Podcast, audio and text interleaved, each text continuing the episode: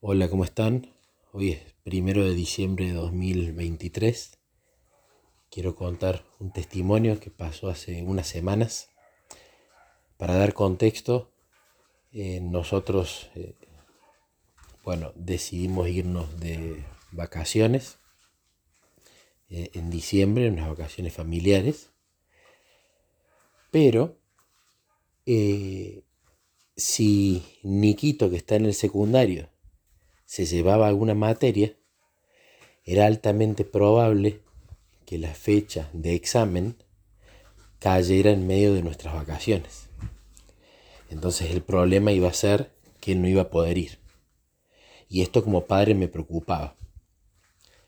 Y resulta que eh, este año geografía para el curso en general fue como la materia más difícil.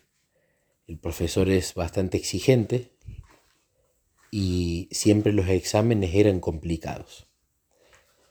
Si bien él eh, ya tenía promedio, el problema era que una baja nota en uno de los exámenes hacía que tuviera que sacarse una nota muy alta para poder aprobar. Entonces llega el día del examen, Nico lo hace estudia, pero luego empezó a ver que casi todos sus compañeros en uno de los puntos habían contestado todo distinto a él, y que eran muchos los compañeros que habían contestado distinto a él. Entonces él empezó a dudar de cómo le había ido. Iban pasando las semanas y el profesor no corregía las notas. Y yo semana tras semana oraba y le pedía a Jesús que le fuera bien o que en el caso de que, bueno, quizás por falta de estudios o algo, le diera otra oportunidad para poder recuperar antes de los exámenes finales definitorios. Y resulta que llega uno de los días donde el profesor iba a tomarles examen oral al que quisiera. Entonces yo le aconsejo a Nico, te conviene estudiarlo bien y pedir pasar, porque al pedir pasar y al ver tu buena intención y haberlo estudiado, te va a poner una nota seguramente alta. Y si te llega a ir mal en el examen, ya esa nota alta te la va a promediar antes del examen final. Entonces él se preparó, pidió pasar, pero ese día se molestó porque le insistió tanto al profesor pasar y el profesor no lo quiso dejar pasar e hizo pasar a otras personas. Y las otras personas se habían sacado 10, se habían sacado 9.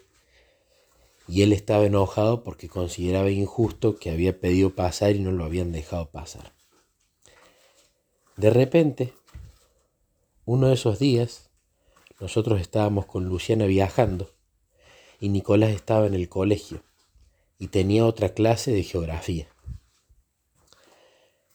A lo que yo oraba y oraba y oraba en el auto pidiéndole a Jesús que le dé la posibilidad de pasar para poder tener una buena nota y si se sacaba una mala nota en el examen, pudiera promediar.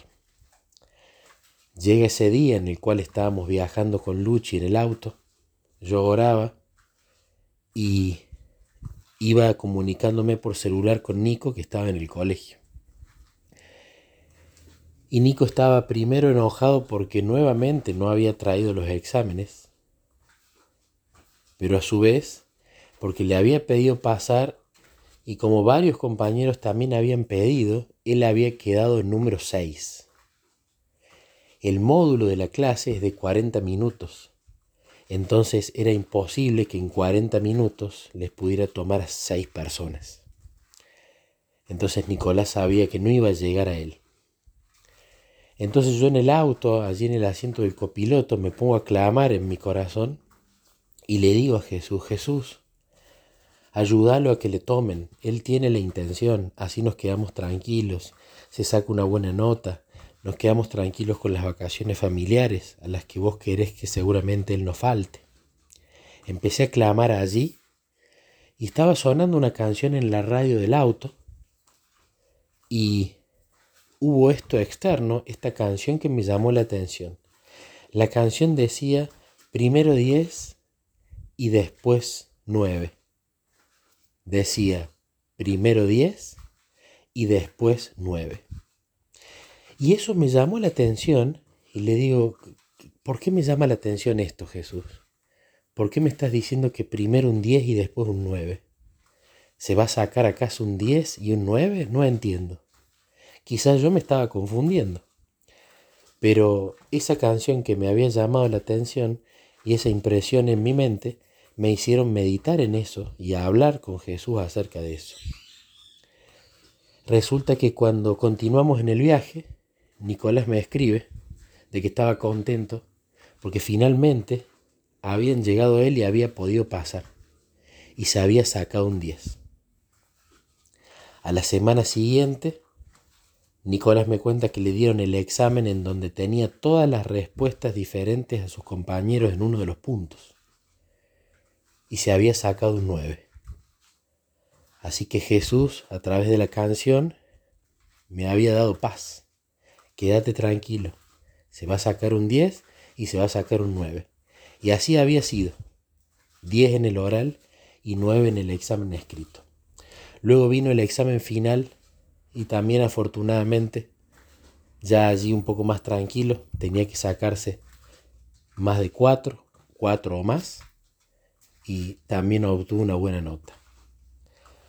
Cuento esto por supuesto para gloria de Dios, pero por sobre todas las cosas, porque estoy empezando a ver ya desde hace tiempo la importancia del clamor en tiempo real. En el momento donde tengo una necesidad, clamo, no espero. En el momento donde estoy triste o preocupado, clamo, no espero. No guardo únicamente los clamores para vigilias personales, sino aprendiendo a clamar apenas surge la necesidad en el día.